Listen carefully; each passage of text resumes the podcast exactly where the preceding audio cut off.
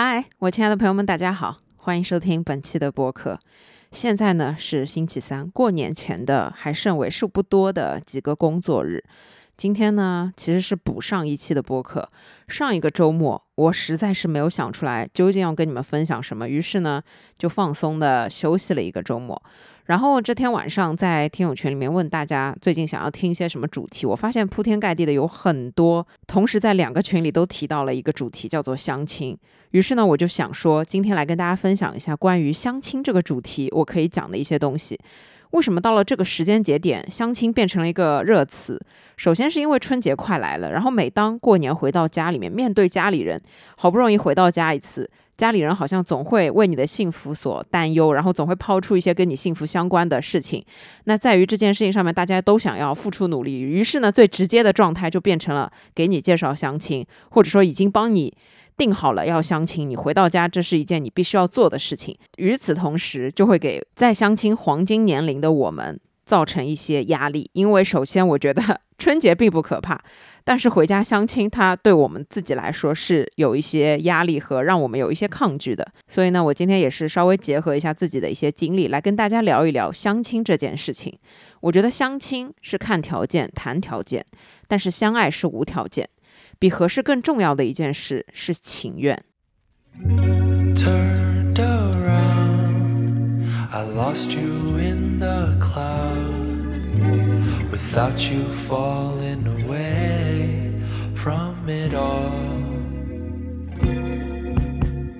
那首先呢，我先来跟大家分享一下我自己的相亲经验。我呢，其实从大学毕业开始，就不知不觉被介绍了很多相亲，大部分呢都是我妈这边的一些同事啊、朋友啊，然后介绍的。在那段时间，我属于是三观完全没有成熟，对于个人未来发展也没有完全成熟。但是我的爸妈属于特别传统的那种典型的上海父母，他们觉得说，在大学期间你不可以谈恋爱，因为大学期间你还在念书，你一定要好好念书。但是大学一毕业，刚踏上社会。找到工作是第一件事，一找到工作，他们马上就希望可以马上看到你谈恋爱，并且结婚生子，这是他们的一个愿景，理想化的一个愿景。因为在他们的固有思维里面，到了什么年龄，你该做什么事就做什么事，读书的年龄就读书，工作的年龄就工作。到了工作的这个岁数，才是该谈恋爱的年龄。那么，该谈恋爱对他们来说，谈恋爱一定要抱着以结婚为目的，才叫做负责任的谈恋爱。因此，他们就非常希望你可以顺利的找到男朋友、谈恋爱、结婚，并且生小孩，这是他们所愿望的。当时我的岁数呢是大学刚毕业，是二十二岁，差不多就是在二十二到二十四岁中间吧。我真的相了很多次亲，但是我现在的回忆特别模糊，因为首先我当时的三观特别不成熟。说白了，我并不了解自己。对于爱情这件事情，对于婚姻这件事情，我并没有一个非常清晰的认知。说白一点，就是我不知道自己想要找什么样的人，我也不知道我自己喜欢什么样的人，我更加不清楚这一生我要以怎么样的方式和一个什么样的人去度过。所以，我现在回头看，我觉得那段时间的相亲只不过是和父母认识的所有相亲对象吃一顿饭，因为我对于相亲、结婚、谈恋爱所有的这些概念都特别模糊，我根本就不知道我跟这个人吃完这一顿饭之后需要干什么，可以说是没开窍。但是我自己觉得是我压根儿就没有在思考这件事情，就我对这件事情的态度就是。这不是一件我现在想要去做的事情，它只是一件父母安排给我要做的这样一件事而已。虽然时间已经过去了这么多年，但我依旧可以依稀的记得。其中有一个，当时我觉得是有让我觉得有一点情窦初开的感觉的。就虽然我在高中啊、大学啊也有过喜欢的人，也有过暗恋的对象，但是这种和相亲的时候你碰到了这样一个人，并且你觉得他很不错的感觉，还是有一些不一样。当时的我真的是一个特别懵懂的状态，刚刚踏上社会，我对于自己的个人兴趣爱好是有很强烈的兴趣的，比方说听歌，比方说文化类的、看展览等等。但是其他的穿衣风格、外貌。的自己打扮自己的这种是没有任何的想法的。我记得那是个冬天，我也没有想说要穿什么衣服，于是呢就穿了一件我妈的羊绒大衣，就是非常非常长的一件羊绒大衣。我现在想一想，这件大衣完全是不适合我的，因为我身高并没有那么的高挑。虽然我穿了一双高跟的皮靴，但是我整个人和这件大衣以及这个皮靴的气质其实是格格不入的，就是一个大学刚毕业的学生，你看上去就像是穿了妈妈的衣服出门一样，就非常的老气。那这样的一个状态，我就去相亲了。当时我记得非常印象深刻，约在人民广场来福士的门口。我们去吃了什么，我有点不太记得了。但是呢，互相留了一个联系方式，当时还是用 QQ 的。但是呢，那个男生总是不回。在很久很久之后，我才意识到一件事，就是当你没有这个心思，当你没有这根筋，或者说没有一点点的想法去做一件事情的时候，这件事。无论结果怎么样，它对你来说都不会有太深刻的意义。也就是说，因为当年我对谈恋爱也没兴趣，就是我对于结婚、相亲这种事情完全没有任何的一点兴趣。我对捯饬自己也没有任何一点点的兴趣。我的心思完全是在我自己的个人兴趣爱好上面。那我去做相亲这件事儿，就算我碰到了，比方说合适的、我喜欢的人，但是互相吸引这个概率非常小，而且外表其实是很重要的。当时你没有心思去做这件事情的时候，你根本不会考虑到别人看你是一个什么样的状态。也就是说，对方看上你的这个概率也是非常小的。所以不管怎么样，这整件事情能带给你的意义都特别小，甚至它它不会变成你有价值的一种经历。那除了这个让我有一点点好感的男生之外，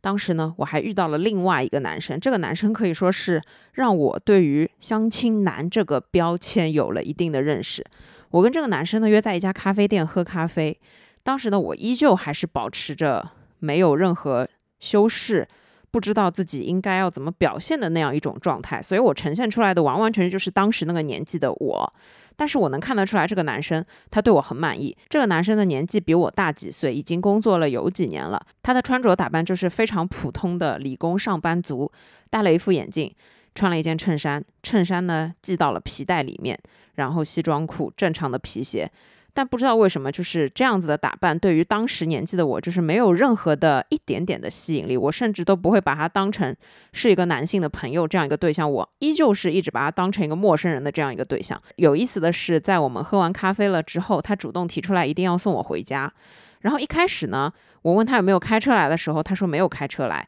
但是呢，他说他的家离这边不远，他可以先去开车，然后呢把我送回家。后面呢，我才意识到，其实因为他可能已经相亲了很多次了，他觉得不是每一次都要把女生送回家。如果没有看上的话，把女生送回家这件事对他来说也很累。所以呢，他一开始就会说没开车，然后想说通过聊天来感受一下这个人是不是我想要的。如果我满意，那我就开车送他回家。但我记得很深刻，当天我就是强行的跟他说没关系，这辆公交车一步就到我家了，我就是强行坐了公。交，而且呢，他是目送我上车再走的。后面呢，当然也没有联系。但从这一次让我知道了，原来一个人他相亲了很多次之后，是会有经验这件事的。而且他所有的行为逻辑也是会随着他对你的感觉、对你的满意程度去改变的。几年之后呢，我谈了几场自由恋爱，差不多是在三十岁左右的这个时间，又迎来了另一波给我介绍相亲对象的高峰。这也就是之前和大家分享过的相亲故事里面大部分的一些人的来源。这一次的介绍呢，都是由我爸妈各自的一些朋友他们去帮我找的。在那个阶段的相亲，我当时的心态已经比较平和。我当时抱着的心态就是去多认识一些人。那这时候的问题就变成，你虽然不排斥相亲这个行为，你对于给你介绍的这个人，他也好像看照片的时候也没有喜欢，也没有讨厌，所以你决定去见一下。但当时你已经对自己有了一些了解，你知道自己想要的是大概什么样的一种人，虽然没有那么多的具体细节，但是你至少在见到这个人的这一刻，你就知道你会不会喜欢他，你就知道你们之间可不可能起化学作用，你已经有了这样的一点感知。我认为这种感知一定是在情感中通过经验去累积起来的一种感知，所以这个时候呢，一般来说我就是会比较平常心的去面对，把对方当成是一个普通朋友来认识。尽管我内心知道这个人不是我想要的，尽管通过聊天我知道这个人一定不是我想要的，但是我在场面上还是会尽量的体面的去完成这次见面。再后面呢，由于我爸妈也退休了，也身边没有这么多的合适的一些人选，以及我的相亲失败率是百分之百的这个时候呢，其实慢慢的也就没有人要给我介绍了。而且随着我自己年龄大了，就是你已经在相亲市场上没有这么的受欢迎。这两年我已经完全不用再去相亲了。那这两年呢，我也跟大家分享过，就是我会通过自己的方法去用一些社交软件去结交一些异性好友，去尝试约会，然后回来呢跟我爸妈谈体会等等。但是始终相亲和约会它是完全两件不一样的事情，所以我们今天主要来讲的还是相亲。那接下来呢，我就想要跟大家具体的聊一下关于相亲这件事情，我们到底是。怎么看的？我们讨厌的究竟是什么？以及它对于我们来说究竟有什么人生指导意义？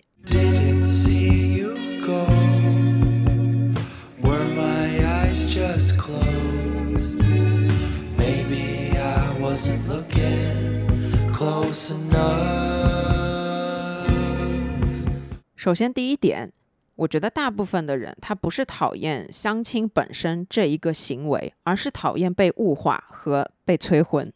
首先，被物化和被催婚是两个概念。我们先来说被物化，为什么相亲就是很容易被感受到是被物化？是因为首先相亲他看的就是你的条件。所有的介绍人在介绍对象或者说匹配对象的时候，他为什么要把我手中五个女孩子其中的两个介绍给这个男孩子，而不是把所有的五个都介绍给这个男孩子？因为要看条件，要去匹配他们的身高、他们的年龄、他们的工作、他们的生活地点、他们的家庭情况和他们家里的所有的这些条件。那在所有的条件加拢之后，他们会去做判断啊，这个人适合什么样的人？这个时候，在所有的介绍人面前，他们手上所有的单身男女青年都不是真正意义上的立体的人，而只是一些冰冷的数据：身高多少，祖籍是哪里，家在哪里，买房子买在了哪里，工作在哪里。家庭条件怎么样？收入是多少钱？之前跟大家分享过，我去过上海本地的一些相亲机构，他们有一个巨大的数据库。他们在拉拢客人的时候，他们会展现给客人看的就是这个数据库。他们会上来问你，知道了你的一些基本信息之后，会问你能接受的。工作大概是什么类型的？你能接受的年龄范围大概是多少到多少？根据你提供的这些信息，把你放进库里面，然后库里面会自动筛选出来，上面有所有的筛选类别，你可以看出来哦。那在这个地区适合你的人有，比方说十几二十个。这十几二十个，我可以分成十二个月或者说半年来给你介绍，会员费越高，能介绍给你的人就越多，是这样一个概念。这种状态是我觉得我自己都非常讨厌的，因为我不是一个有思想的人，我不是一个活生生的人。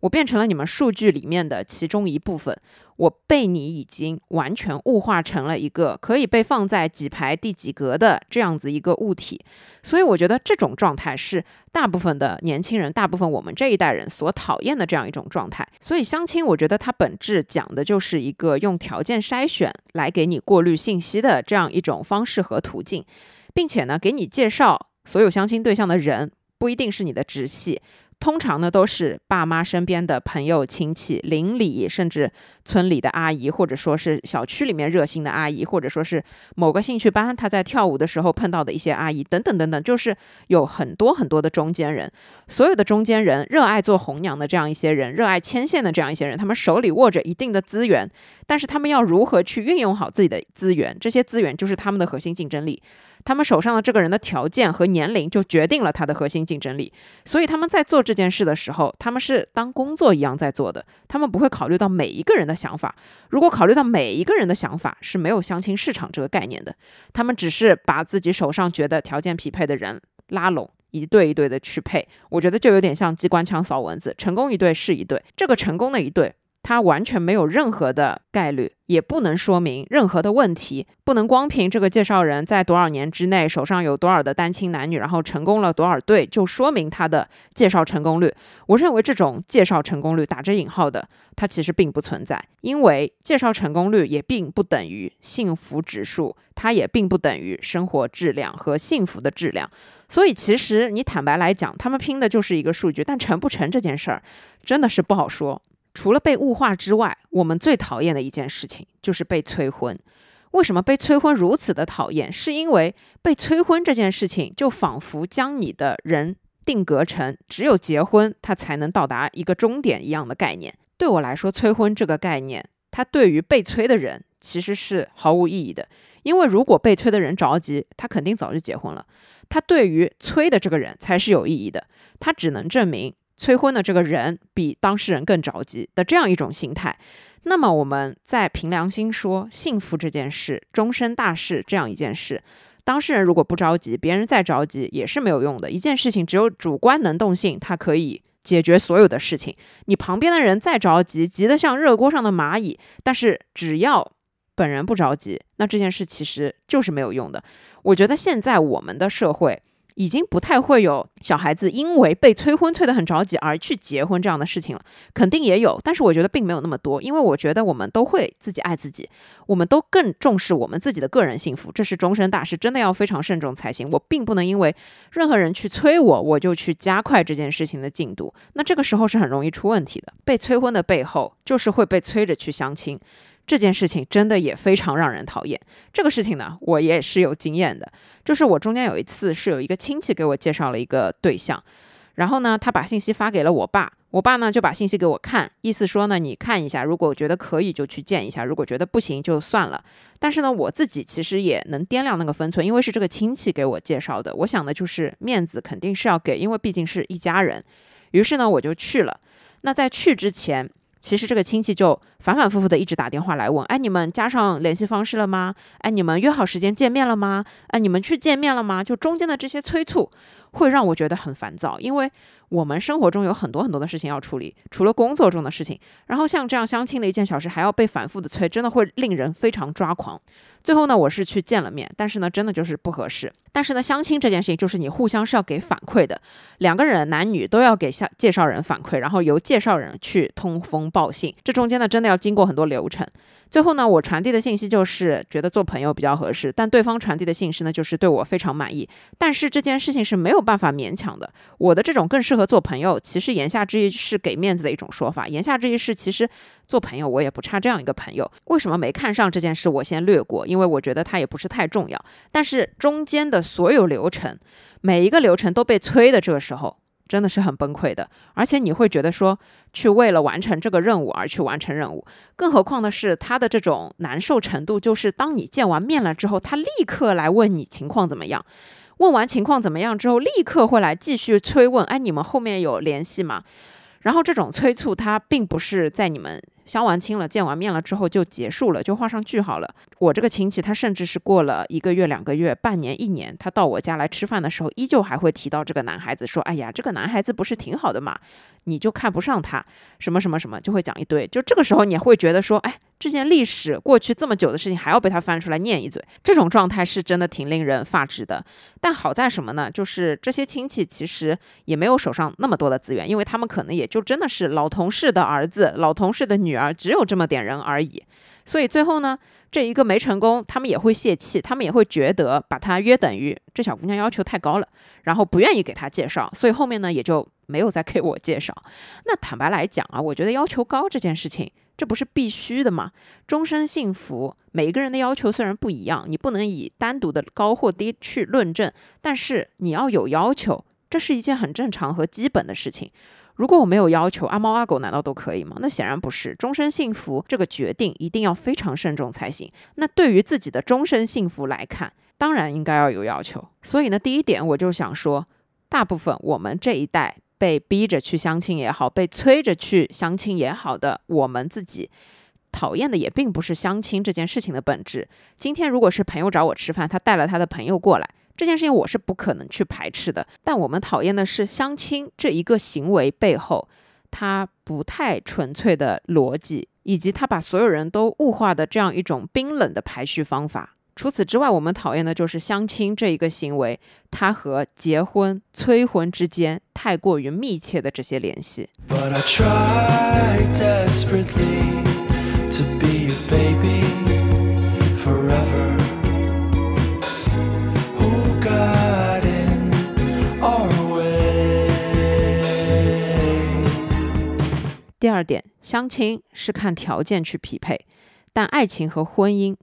并不是只看条件，我觉得在爱情和婚姻这样两件事情面前，你只看条件，它一定是远远不够的。只有条件，它绝对不能等于幸福完美的人生。首先，我想说，通过相亲，大家是希望能找到理想中的爱情，遇到对的人，然后踏入婚姻的殿堂。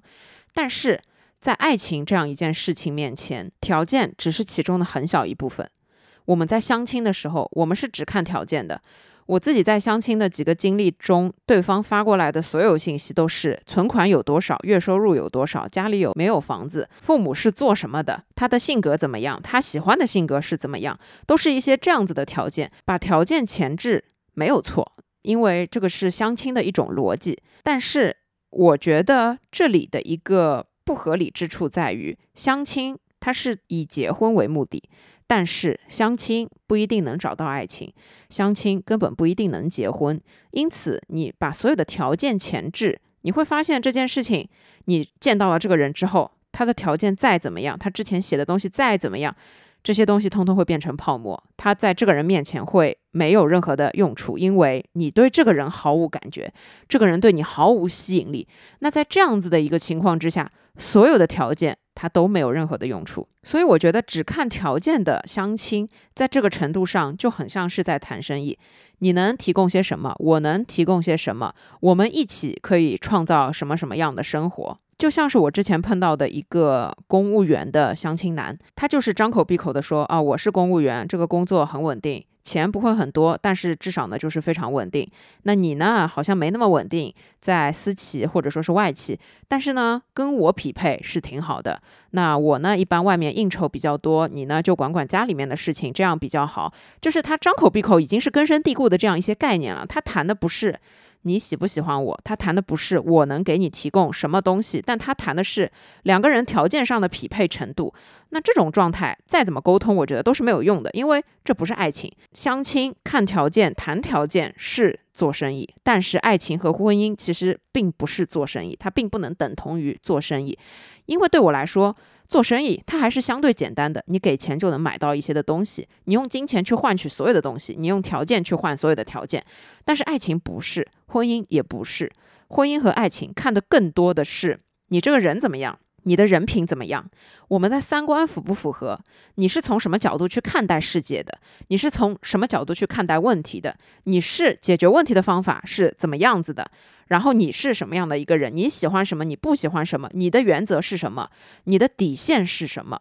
你在对抗风险应对的时候怎么样？你是不是一个负责任的人？等等等等。我们在婚姻、在爱情中要看的更多是这个人本质的一些东西，而不仅仅是他的条件。所以有的时候我们看到很多的新闻，就之前有一条。宁愿坐在某某车子里面哭，也不愿意坐在自行车上笑。之前我看到新闻，这个人他在闪婚之后的半年内被家暴七次，现在已经起诉离婚。当然了，他当时的这一句金句，只是说在电视呈现上面特别有效果，马上让大家观众记住了。但从本质上来说，你光看条件而不看这个人，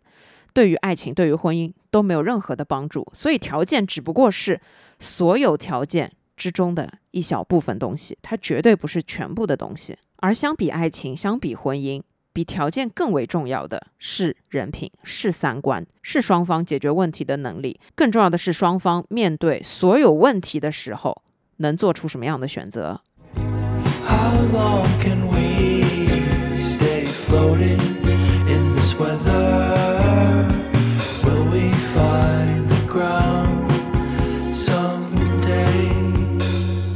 第三点，相亲虽然是以结婚为目的，但相亲和结婚是完完全全的两件事。所有的介绍人在给你介绍相亲对象的时候，特别注重是否愿意结婚以及结婚的条件。他们其实只是去。把所有的手上能介绍出去的相亲男女是否达到结婚要求来做一个筛选，它的好处是帮你筛选出来了所有愿意结婚、想结婚的这样一群人，至少你不那么容易去碰到很多夸张的骗子，比方说什么谈了六七年了，一直在说谈婚论嫁，但是最后发现他已经结过婚了，甚至呢就是那一些本来就没有要结婚，但是呢跟你一直谈谈谈谈到最后把你的青春全部都耗尽了，你是一直想要结婚的，他突然就给你来了一句我不要结婚。所以两个人分手了。他大部分的时候筛选掉的是这样一些比较夸张的风险，他帮你已经筛好了，所有人都是愿意结婚，甚至是有条件、有能力达到结婚要求的这样一些人。但是呢，从客观层面来说，把结果前置，带有结婚目的这件事情去前置做相亲这件事儿，你也要知道，相亲它和结婚完完全全是两件事。只不过相亲是一个经过了结婚这样一个概念大数据所筛选下来的这些人，并不意味着你相完这个亲就一定要结婚，你也并不意味着相完这个亲就一定要跟他谈恋爱，因为相亲是否谈恋爱就不一定，谈恋爱是否结婚更不一定，人家订婚了是否结婚还不一定，所以相亲和结婚之间是没有办法直接画等号的。如果能画等号，那是运气。那是小概率事件。但是绝大多数的情况之下，它没有办法划等号。换一句话说，相亲其实已经筛选掉了大部分的人，而且通过小范围认识的人之间的这样一种介绍。它的整体数据肯定是少的，对吧？它的这些人口一定是少的，那也就是说，选择是相对限制的，选择是相对少的。那在这个概念，你看，你能遇到合适的、真正的那个对的人的概率就会更小。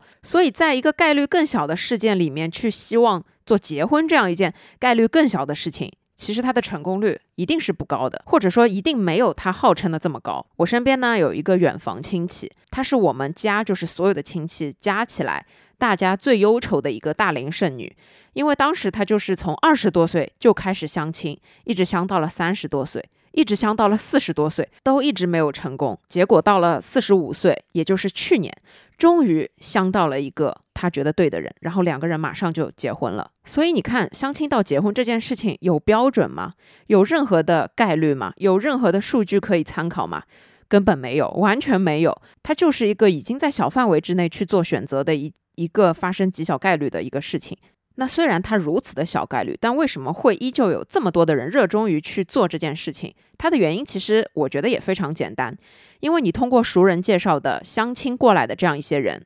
他一般是比较靠谱的。我们不说百分之一百，因为相亲市场里面也有很多骗子，但是他大概率是靠谱的，并且他所有的这样一些条件。基本上真实的可能性比较高，真实的可能性可能在百分之七八十至少以上。如果你是在网上随便认识的一个人，他说什么你可能就会相信，但是他的真实性是无从考据的，因为你们是完完全全陌生的两个人，他可以完全随便的骗你，但你。一点都不知道，但是相亲市场它讲究的就是熟人介绍，或者说是信任的红娘介绍。在一些地方，所谓的红娘，她是会到你的家里面去看的，她是真的会到家里面来上门给你介绍的。那这种时候，你的信息真实性和你所有的提供的条件的真实性相对来说比较有保障。所以在风险这个层面来看，相亲它确实要比你网上去认识一些人要更靠谱。前两年我自己的一个很深刻的体会，就是我在相亲之前，对方会发过来照片、一些兴趣爱好、一些数据和一些条件。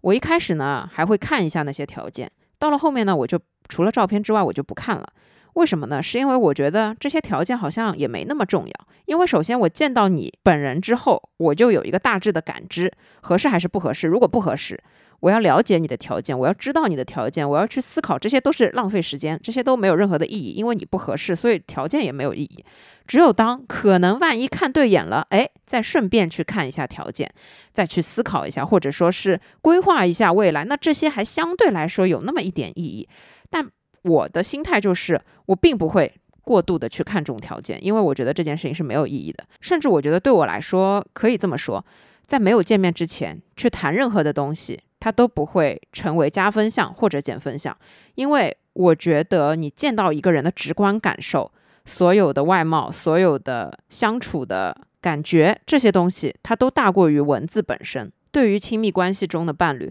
看着顺眼，它无疑是最重要的一个条件之一。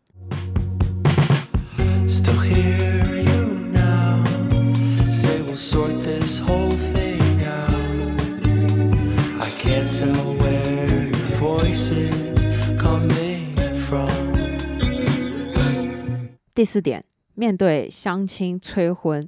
我觉得可以让父母帮你做筛选，而不仅仅是催婚逼婚。首先，这里当然是有一个很重要的前提，就是如果你并没有那么排斥相亲这件事情的本质，而你可能只是因为一些环境因素，因为一些别人的因素去让你排斥这件事，就比方说父母给你的压力，催你结婚。催你可以生小孩了，跟你说谁谁谁都生了，谁谁谁几岁都结婚了，谁谁谁上礼拜刚领证，等等等等，所有的这样一些环境因素是你的压力，但相亲本质行为不是你的压力的这种情况之下，我认为是可以让父母把催婚逼婚这样一种状态去转化成为你着想，或者说是为你筛选的。这是什么意思呢？就是我觉得父母应该是最了解孩子的人，所以在。相亲这件事情上面，父母应该要帮你去做更多的筛选，而不是一味的把所有的资源都让你去见面，都让你去认识。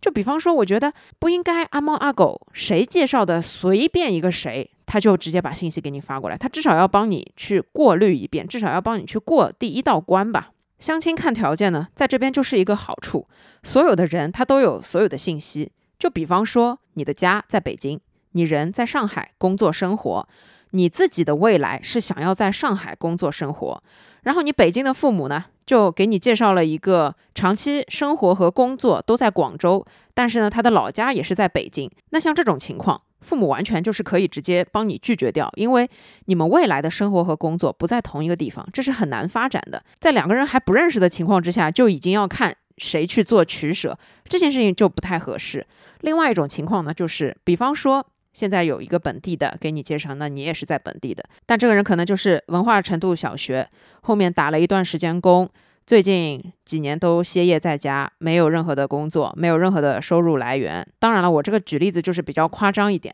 那像这种情况，父母一看，肯定也要帮你拦掉，因为像这样子的一种情况，如果你是高材生，那肯定没有办法去跟这样的人匹配。这里呢，我是想说，很多时候你直接通过介绍人介绍过来的关系，介绍过来的人，他不一定真正能符合你的。所有一些所谓的要求，因为介绍人他只是在按他自己的判断去做匹配，但父母会更加愿意为你着想，所以他们可以去做第一道关的筛选，他不是。任何人介绍的随便谁都一定要逼你去相亲，这件事情我觉得就很扯，这件事情就很浪费资源，很浪费时间，而且他也会给你造成更大的压力，也会让你更排斥相亲这件事。也就是说，他其实会离父母想要让你结婚的这个心愿越来越远。所以呢，我想说，让父母成为帮你筛选的人，而不是只逼你，或者说只催你。的这样一个存在，那个时候我爸妈在疯狂给我介绍的时候，我就会直接跟我爸妈说，呃，像见完了一个，比方说我今天特别不喜欢的，我就会回去跟他说，呃，像以后呢这种，比方说一定要给我发来不戴帽子的照片。另外呢，我希望身高是在一米七以上，至少你不要给我推一米六五以下的。就是我会跟我爸妈把一些硬指标的硬原则讲得很清楚，这样他们就可以去做第一道。关的筛选，但之前这个时候，我爸妈也会说：“你以为你是二十几岁，大学刚毕业嘛？你现在已经三十多岁了，怎么样？意思我已经在相亲市场上就是排不上名列前茅了。”我说：“那也没有办法，要求就是要求，你可以不给我介绍相亲对象，我也不希望你一直不停的给我介绍相亲对象，这不是一个任务，这不是一个你必须要完成的事情，这也不是一个我想要的事情。但我只是说，但凡有人要来给我介绍的时候，这是我的原则，你必须要达到。所以像这样子去聊了之后。”你的父母其实就会站在你的立场上帮你去考虑问题，像有一些他们觉得他们都看不上的这些原则都不符合要求的，他们也不会推过来给你见面了。但是这个前提一定是你跟你的父母要沟通好，你们要至少达到一个相互理解的层面，再去做这样一件事。那一定会有很多的人说，去跟父母达成相互理解这件事情太难了，要怎么做？其实我觉得这个也不是说没有办法沟通，我觉得首先啊，这里当然是分人的。这里首先就是要看你和父母的相处方法，首先也要看你父母长大的情况和你父母的婚恋观是什么样子的。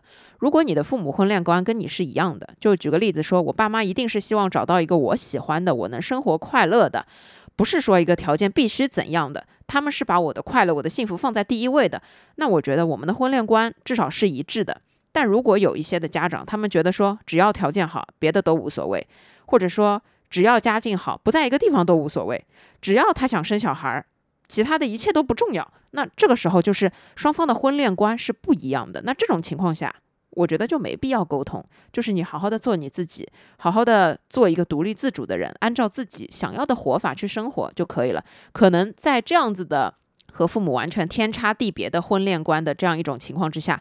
其实父母的意见对你来说并没有那么重要，因为你们的观念不一致。好，那我们来说，如果你们的婚恋观是一致的，那怎么知道婚恋观是否一致？我觉得也很简单，就是你要去问你的父母，每一次在催婚你，或者说每一次在让你去相亲，但这个时候你要问你的爸爸妈妈，就是你们觉得我为什么要结婚？你们觉得我应该找一个什么样子的人结婚？你们直接去问他，你们希望我结婚之后过得比现在好，还是过得比现在差？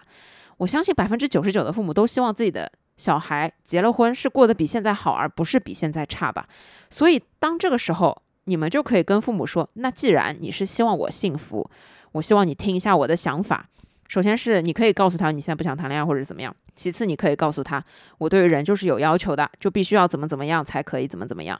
你要把你的要求讲清楚，你能不能接受不在一个地方？你能不能接受没有工作的？你能不能接受学历怎么怎么样的？你能不能接受年龄层次啊怎么样？这些你全部都要讲清楚，包括你能不能接受单亲家庭也好，什么也好，这些都要你讲清楚，然后父母才会知道，这样你才能更加好的去跟父母达成婚恋观一致，并且在很多的角度和方向，对于条件这样子的事情的判断上也要达成一致。其实一开始我爸妈跟我也没有达成互相理解，他们会觉得说是我盲目的在提高我的要求，他们会觉得说我的要求是太高了，根本不可能，世界上没有这样完美的人。我当时在玩约会软件，然后我当时也跟他们报备说我去见各种各样的人，我说哎，现在你看也没人来给我介绍相亲，我说那现在要找对象也有新的互联网的途径，你看这个上面就有很多的资料，你可以根据自己的怎么样去讲一堆，然后最后我每一次出门见面之前，我都会把男嘉宾的信息都告诉我爸妈，跟他们讲清楚，然后吃完饭回来了之后，我就跟他们讲情况怎么怎么样，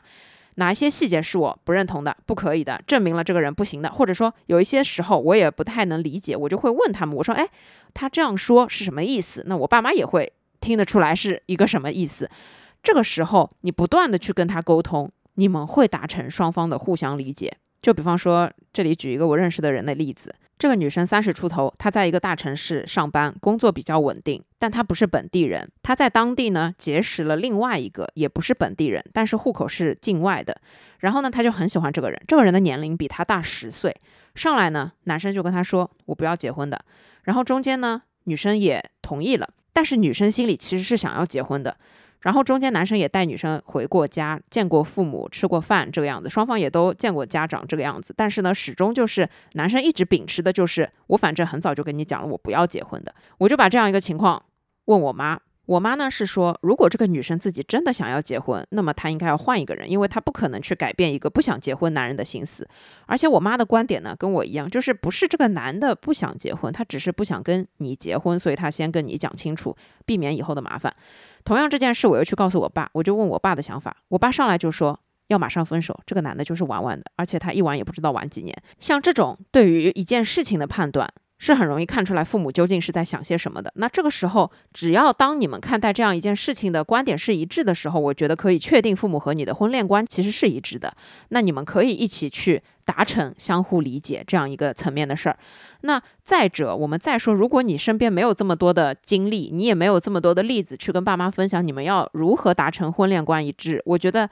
读报纸、看新闻。谈感受是一个非常重要的事情。我最近关注的就是几个互联网大事件，其中就有一个一月底被执行死刑的重庆坠子案。我对于这个案子真的是每一次看的时候，我真的是气得支气管都要爆炸了，气得肺也要爆炸了的这样一种程度。这件事情的本质一定是女方嫁错人了，毫无疑问。但她当时也做了正确的选择，就是离婚，自己辛苦一点带两个小孩，这里也没有问题。但她并没有想到人性可以如此之恶毒，所以引发了后面所有的悲剧。但这件事情你往前深究，这个女的当时嫁给这个男人，我认为就是一个不怎么负责任、不怎么正确的一个决定。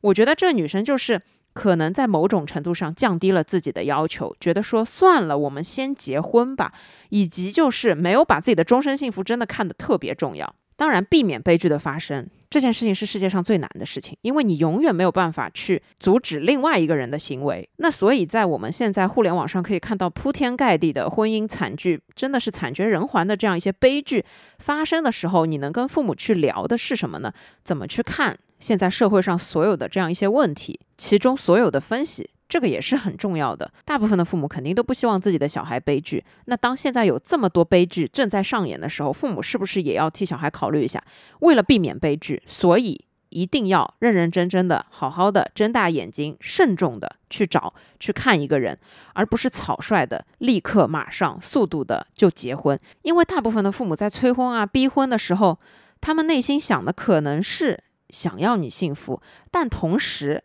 他们是为你着急，并且可能在他们的周围，谁谁谁年纪很轻就结婚了，谁谁谁年纪很轻就生了小孩了，他们是迫于这样子的一种焦虑，因此你变成了最终的炮灰。所以我觉得大部分时候，因为相亲去跟父母争吵，因为逼婚催婚去跟父母争吵的本质，都是因为其实并没有达成相互理解，父母可能并不知道你想要的是什么，而你。也不知道父母究竟在着什么急。他们急的可能不是你没结婚，他们急的只不过是周围他们的同龄人都当上了外婆。所以这里是需要去沟通清楚的。如果父母说不是，他们是希望你幸福，那就让他们好好的帮你去筛选相亲对象，而不是一味的催你结婚。在相亲结束之后，你也要回来，让父母一起帮你分析这个人究竟怎么样，而不是只看条件就觉得他是一个好女婿，他是一个好媳妇儿。And if my eyes deceived me before,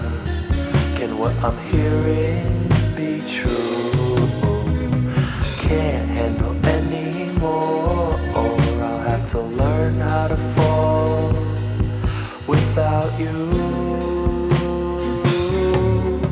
第五点，其实我觉得也是对于相亲这件事情来说最重要的一点。其实错过并不可怕，但错才可怕。这后面还有一句话：一步错，步步错。这是啥意思呢？就是我们在互联网上应该已经看够了这么多的悲剧，这么多的因为嫁错人、因为娶错老婆而导致的人间惨剧，他们可能都踏破了所有人伦的底线，他们真的就非常非常非常的可怕。这些事件的发生，他们不是没有原因。当你去追溯到他们的婚姻生活，当你去追溯到他们相处的所有事情里，都会发现里面其实充斥着各种各样的小问题和大问题。所有的炸弹都有导火索，而往往导火索可能是一件很小的事，但背后你去究其原因的时候，你就会发现它更像是压垮骆驼的最后一根稻草。所有的问题都在很早之前都已经浮现出来了，但它一定是被无视了很多次，所以才导致了最终惨剧的出现。前两天听友发在群里面的一个截图，他说他自己是零零年的男生，他父母非常着急，给他介绍了一个零五年的相亲对象，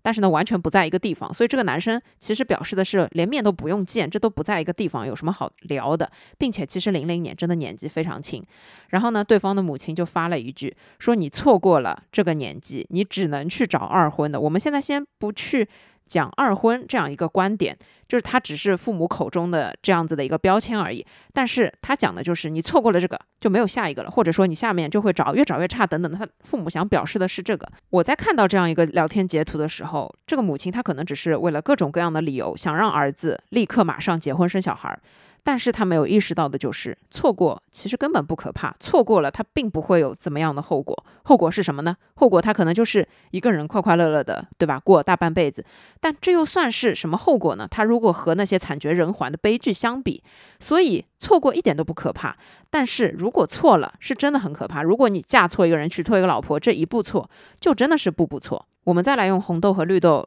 的这个例子，把两颗红豆放到一大袋的绿豆里面。那么这两颗红豆相遇的概率是多少？这两颗红豆可能就代表着在这个世界上和你最匹配的、最合适的灵魂伴侣、最完美的亲密爱人。但是因为混在了这么多的绿豆之间，他们相遇的概率是非常非常低的。那在相遇概率非常低的前提之下，难道这辈子就不结婚、不谈恋爱了吗？其实也不一定。所以大部分人找的可能只是另外的一颗绿豆，仅此而已。但周围有这么多的绿豆，所以错过的概念也只是从这一颗绿豆错过到了那一颗绿豆，仅此而已。它并不能表明这一个它一定是那一颗你命中注定的红豆。同样的，我们来说，这个世界上有这么多的人，有这么多的男性和女性。当我生活在中国。当我生活在中国的上海，当我生活在中国上海的长宁区，我念什么学校，我周围是什么样的一些人，所有的我们和外界联系的地理距离，它都决定了我们会认识什么样的人，我们会遇到什么样的人，我们会喜欢上什么样的人。如果我不在中国的上海长宁区，我在嘉定区、奉贤区，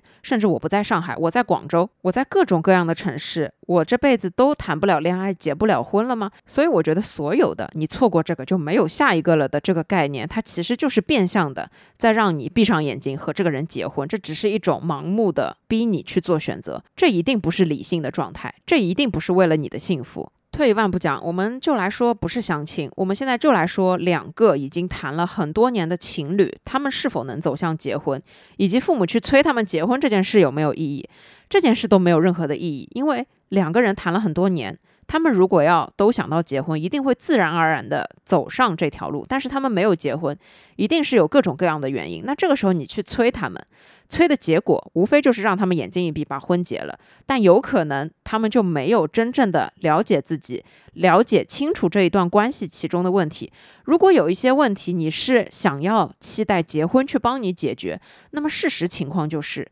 结婚，我认为对于人生来说。它只是一个游戏里面最难过的那一关，它一定不是代表着通关。就像打怪升级，你只有把现在的关全都通了，你才能打到终极的这一关，那就是结婚。而生小孩对于结婚来说，它可能是比结婚这个难难的关卡更加难上很多很多倍的这样一个隐形关卡。也就是说，你要进入结婚的这个关卡，你要继续把这个关给通了，通了之后，你再去过生小孩的这一个关卡。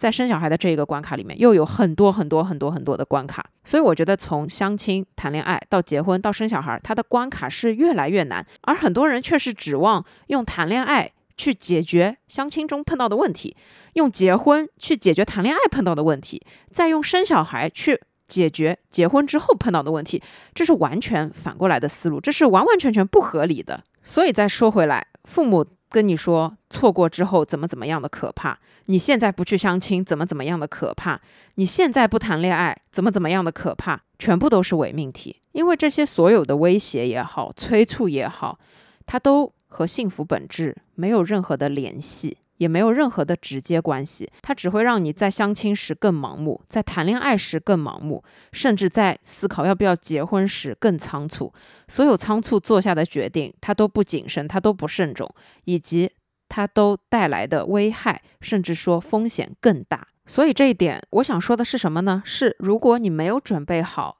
要进入恋爱关系，如果你没有准备好要谈恋爱，或者说要面对爱情。或者说你没有这么强烈的意愿想要谈恋爱、想要结婚，甚至想要生小孩，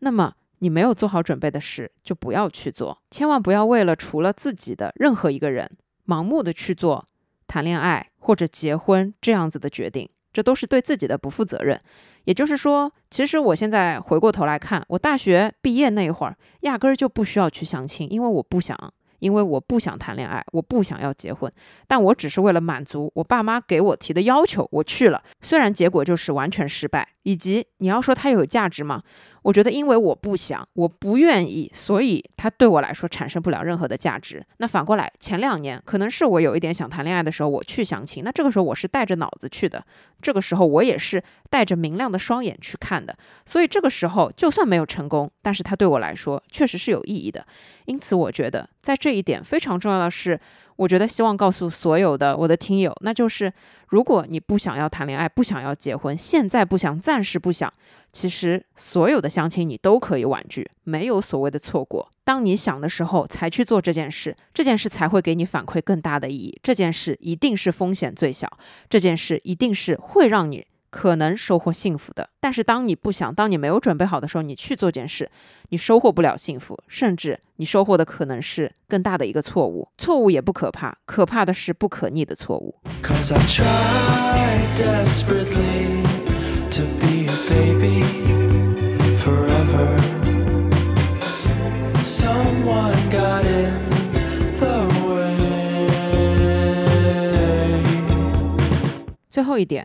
在谈了这么多我对于相亲的看法之后，我想说，如果相亲它只有一个好处，或者说它最大的好处，那么就是放平心态，相亲可以让自己更了解自己，而且它是了解自己的一个更有效的渠道。为什么这么说呢？是我认为，首先我觉得在婚恋这一件事情上面，自己受不受欢迎，自己是一个什么条件的、什么样子的人，这件事情。对于自己来说，你是完全感受不到的。虽然社会比较没有意义，但是就像小孩的成绩一样，你在家里做题目做到了一百分，其实也并不能说明你真的很聪明。要把你放到学校里面去，跟和你年纪差不多的小孩子一起做同样的一套题目，再按照成绩来排序，这个时候才可以很清楚的知道这个小孩的能力究竟是在一个什么样的水平。那我觉得对于相亲来说也是一样，虽然物化让我们非常不舒适。但是，的确，相亲它是我们认识自己和了解自己在社会当中处在什么样的一个位置，非常重要的一个比较有效的一个途径吧。所以这一点呢，我更想要说的是，对于没有这么排斥相亲本质的所有的朋友们，我们其实可以放平心态去面对相亲这件事，就把它当做是用来了解自己的最好的有效途径之一。因为了解自己是一个很复杂的事情，在亲密关系当中，你对于对象的所有投射、所有的喜欢、所有的讨厌。它反过来其实都会折射你自己是一个什么样的人。就像我说的，大学毕业的我根本就不知道自己要什么，也对于爱情没有任何的概念。这个时候我是完全不了解自己的。这也是大部分的时候在问一个想要谈恋爱的人，你想要找什么样的对象的时候，他们普遍会回答你：“我不知道，我要遇到了我才知道我要喜欢什么样子的。”其实也就是因为没有这么的了解自己。对我自己来说，我认为了解自己。在亲密关系当中，想要什么样的人和我自己是什么样的一个人，对于了解自己是很重要的一件事。那这件事情，他必须要通过一些经验来。我如果没有这么多的相亲经验，我不可能知道我自己究竟喜欢什么样子的。我一开始面对第一个男生，我能说的可能只是我喜欢阳光大男孩这一个类型的。但是，只有当我一个一个的去见面、去认识了之后，我才可以非常具体的讲出来，我究竟喜欢什么样子的。比方说，你见的第一个男生。他身高还没有你高，比方说第二个男生，他是一个宅男，平时连家门都不出；比方说第三个男生，他没有这么强的男子气概，甚至你觉得他有一点娘娘腔；比方说后面你见到的男生，没有任何的主见，什么事情都要听妈妈的。那么在见过这么多个之后，你可以总结出来的是，你喜欢一个身高要稍微比你高一点的，需要有男子气概的，喜欢运动和户外类型的，可以独立生活，有自己。主见的人，那所有的我刚刚说的这些，通通是你在见过了一二三四几个之后，你得出来的结论。但是在你哪一个都没有见之前，让你去说一个具体的概念，你是说不出来的。你真的是不知道。这种不知道，它并不是你不清楚自己喜欢什么样的人，而是你完全不知道自己是一个什么样的人。虽然我自己作为女生，但我觉得同样这一点对于男生来说也是一样的。在大部分的时候，我看到的那一些择偶要求，女生写的都是希望对方是个有趣的人，希望对方是个温柔体贴的人，而男生写的通常是身材要好一点，性格。脾气要温柔一点，像这一些概念，它其实并不是问题，但它的问题是太过于宽泛了。像这样子的人一抓一大把，难道他满足其中一个要点，他就是你想要的人了吗？其实并不是。所以在择偶这件事情上面，你需要的是不断了解自己和不断的去细化你的要求。当你的要求细化到了一定的程度，那么你就能知道，当你面对这个人的时候，他是不是你的理想型。简单的和大家分享一下，我现在总结出来的，我对于亲密关系中的另外一半非常具体的要求。首先，最重要的是人品一定要诚实善良；其次，比较重要的是三观必须要和我一致；第三，必须要有解决问题的能力。其次，一定要有独立生活的能力。其实我并不需要一个多么温柔的人，我并不需要有一个多么脾气好的人，我也不需要有一个情商多么高的人，我也不需要有一个多么细心的人。但是我想要说的是，当你和他相处的时候，如果这个人能满足你基本的这几点要求，首先我就会是一个脾气很好的人。因为举个例子，如果我遇到的是一个三观跟我完全不一致的人，把钱看得比什么都重的人，我会给他好脸色看吗？其实并不一定。如果但凡和这样的人谈恋爱，我脾气一定不会好，我情绪可能也并不会这么的稳定，因为这个人他本质上就跟我的想要的原则完全不是一个人。或者再这么说，如果这个人他是一个情商特别特别高的人，特别特别能给我情绪价值，但是他的生活得不到基本保障，他没有办法独立生活，他是一个妈宝，或者说他是一个没有正儿八经的经济来源的人，那像这样的人，但凡我和他谈恋爱，虽然也不可能和他谈恋爱，但如果我和这样的人谈恋爱，那很多实实在在的事情发生的时候，他情商再高也没有用，很多矛盾产生的时候，因为他什么都是要听妈妈的，那我肯定也没有办法好声好气的跟他沟。沟通这也是不太可能的，所以我想说的是，相亲这件事情，它可以让你去了解自己的内心，这是对自己来说最有用的一件事。还有就是，如果你可以放平心态，没有那么讨厌相亲的话，你把每一次相亲都当做是了解自己的一个机会，都当做是一面镜子，去看自己内心想要的究竟是什么。那么，可能在相了几次亲之后，你就会非常明确的知道自己想要什么。当到了这个时候，你去相亲，我并不能说它一定能提高成功概率，但是它一定能让你非常明确的知道自己不要什么。首先，知道自己不要什么，也是了解自己很重要的一件事。当你清楚自己不要什么之后，你才可以比较细化你要的东西是什么。Don't think that we can stay floating in this weather, or that there's anything left to say. 好了，我亲爱的朋友们，最后呢，让我来简单的总结一下。总之呢，我认为相亲这件事情的本质，它其实并没有这么的讨厌。但是相比相亲的本质，它有太多的人、太多的介绍人夹杂在里面，这些人各自有各自的目的，然后他们会把你的所有立体生动的人全部都变成冰冷的数据，把你物化。这种状态是我自己不太喜欢的。除此之外呢，被催着去相亲，仿佛今天见了这个人，明天就要和他结婚，后天就要生小孩，这一种巨大的被催促的压力，是让我们反感相亲的本质。这种把结果前置，好像你必须要成功的这种概念，会让我们在面对相亲的时候，感觉到已经丧失了你去认识这个人的本质，而只是为了所有的条件，为了所有人嘴巴里面的成功，为了所有人看你的眼光去做这件事。但归根结底，爱情的本质是没有任何条件的，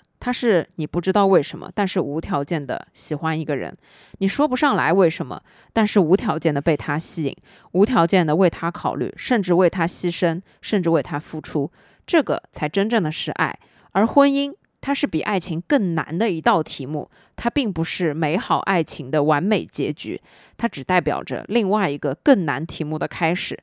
生小孩是当你可以成功完成婚姻这件事情，能解答这一道题目的时候，给你做的一套更难的题目。所以我觉得相亲这件事情，它本身是不可怕的，但是可怕的是你父母、你的亲戚催你去相亲。甚至可怕的是，你的相亲对象刚跟你见第一面就开始跟你谈婚论嫁，这些呢才是比相亲的本质更为可怕的一些事。如果单纯的只是多认识一个人，喝一杯茶，喝一个咖啡，或者在公园边上散散步，这本身其实也并没有这么的难以让人接受。但是我觉得无论如何，在面对相亲这件事情的时候，我们是不应该放下我们所有的要求的。我们可能是需要去更了解自己，让自己知道在市场之下，在社会环境之中，自己处在什么样的一个平均位置。但我们不应该没有底线、没有原则的去放低自己的所有要求，并不是拉到篮里都是菜。我觉得无论如何，爱情和婚姻，它是为了让人幸福而存在的一件事，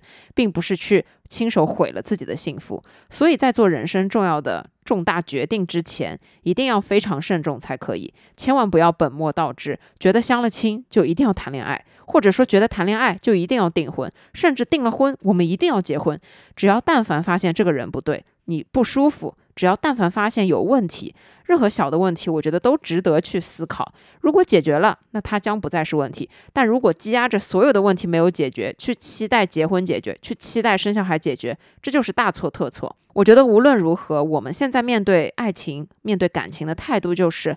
你可以来的晚一点，但我不希望自己在匆忙之下随便的去做决定，随意的去把自己的幸福交到任何一个并不那么靠谱的人手里。毕竟，对于相亲这样一件事情来说，在开始的时候，大家只会看好的方面。但是，但凡你做了决定，你要和这个人相处，所有的好和不好都是要你自己去承担的事情。最后呢，我也想说，不要把相亲看成是一件太怎么样的事情，尽管它会给我们带来很多压力，但是始终我们每一个只要但凡是去相亲的人都要保持非常理性的头脑。更重要的是，把相亲这件事看作是了解自己的一个角度和方式方法。但很重要的前提是，当你想要去做这件事的时候，你再去做这件事。又或者这么说，如果你对自自己感到很好奇，只是纯好奇的想去试一下，那么我觉得也可以。但并不是说自己如果内心真的很不想去相亲，真的很不想去认识异性，因为种种压力逼着自己怎么样去。我觉得首先是认知自己，知道自己想要什么，不想要什么，